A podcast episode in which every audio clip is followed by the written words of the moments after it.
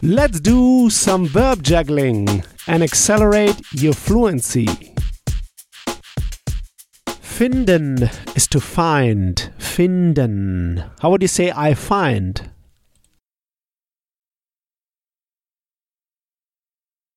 Ich finde. How would you say you find? Du findest. How would you say she finds? Sie findet. How would you say we find? Wir finden. How would you say you guys find? Ihr findet. How would you say they find? Sie finden. How would you say I find you very interesting?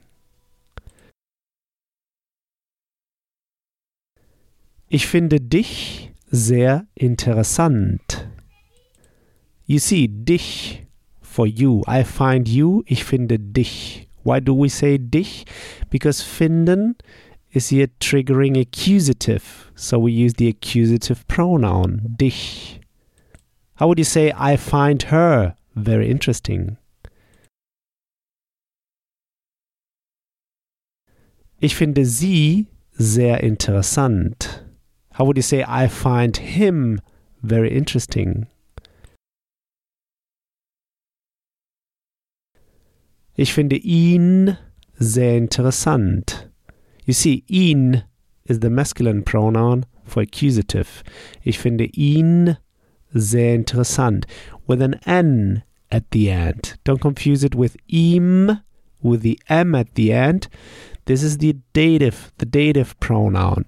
But here finden is triggering accusative. So ich finde ihn sehr interessant. I find him very interesting. How would you say, do you find me interesting? Findest du mich interessant? How would you say, no, I don't find you interesting? Nein, ich finde dich nicht interessant. How would you say, I find you very intelligent? Ich finde dich sehr intelligent. How would you say, I find you are very interesting?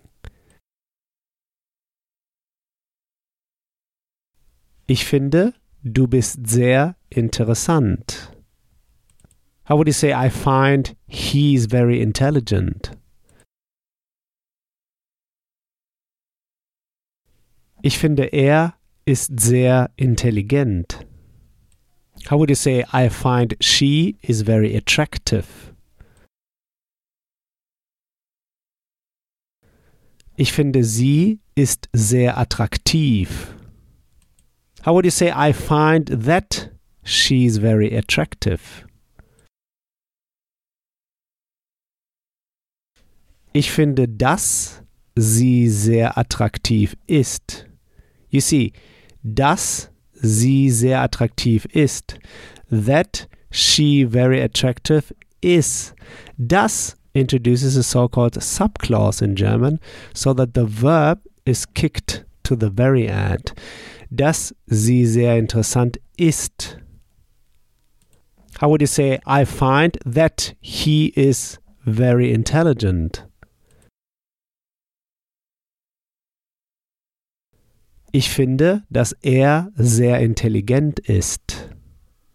How would you say I find that you are very interesting? Ich finde, dass du sehr interessant bist. How would you say I find the movie is very good?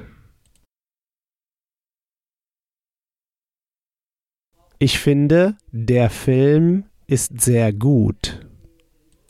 How would you say I find the movie very good? Ich finde den Film sehr gut. How would you say I find the music very good?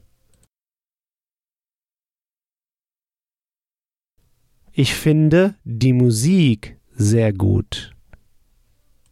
How would you say in the past I found? Ich fand.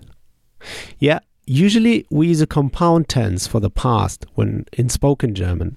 So we could also say ich habe gefunden, I've found.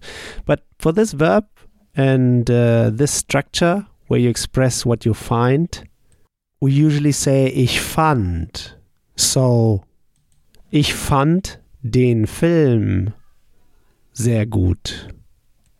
How would you say I found yesterday the movie very good? Ich fand gestern den Film sehr gut. And by the way, why do we say den Film? Because finden triggers the accusative. Der Film becomes den Film in accusative. The masculine article, the masculine accusative article is den. How would you say, I found the movie not so good?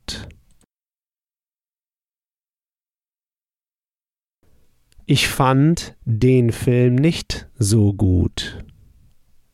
How would you say, I found the meeting not interesting? Ich fand das Meeting nicht interessant. How would you say, I found yesterday the meeting not interesting?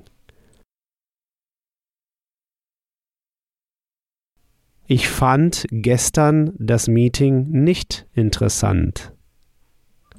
You can use also meeting for meeting. The German word is also Besprechung, the meeting. Die Besprechung. How would you say, I found the meeting very boring?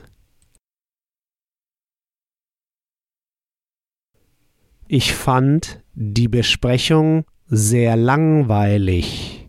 Yeah? Langweilig is boring. Lang, long. So, boring is langweilig. How would you say, I found the day very long? Ich fand den Tag sehr lang. How would you say I found the day very boring? Ich fand den Tag sehr langweilig. Great! Next time we'll go through the verb herausfinden to find out. Herausfinden to find out. Like when you say, I found out that he's not German. So here's what I want you to do now. Take this verb now and juggle it around. Build just three simple sentences, saying them out loud. Just three simple sentences. This will take you just one minute. In the next episode, you'll hear my take on this verb. So talk to you soon. Bis bald. If you want to get the script and translation of the key sample sentences I use in each podcast lesson, just head over to herrprofessor.com slash podcast and sign up to my newsletter at the top of the page. And in order to receive my emails, make sure to confirm your subscription in the first email I sent you.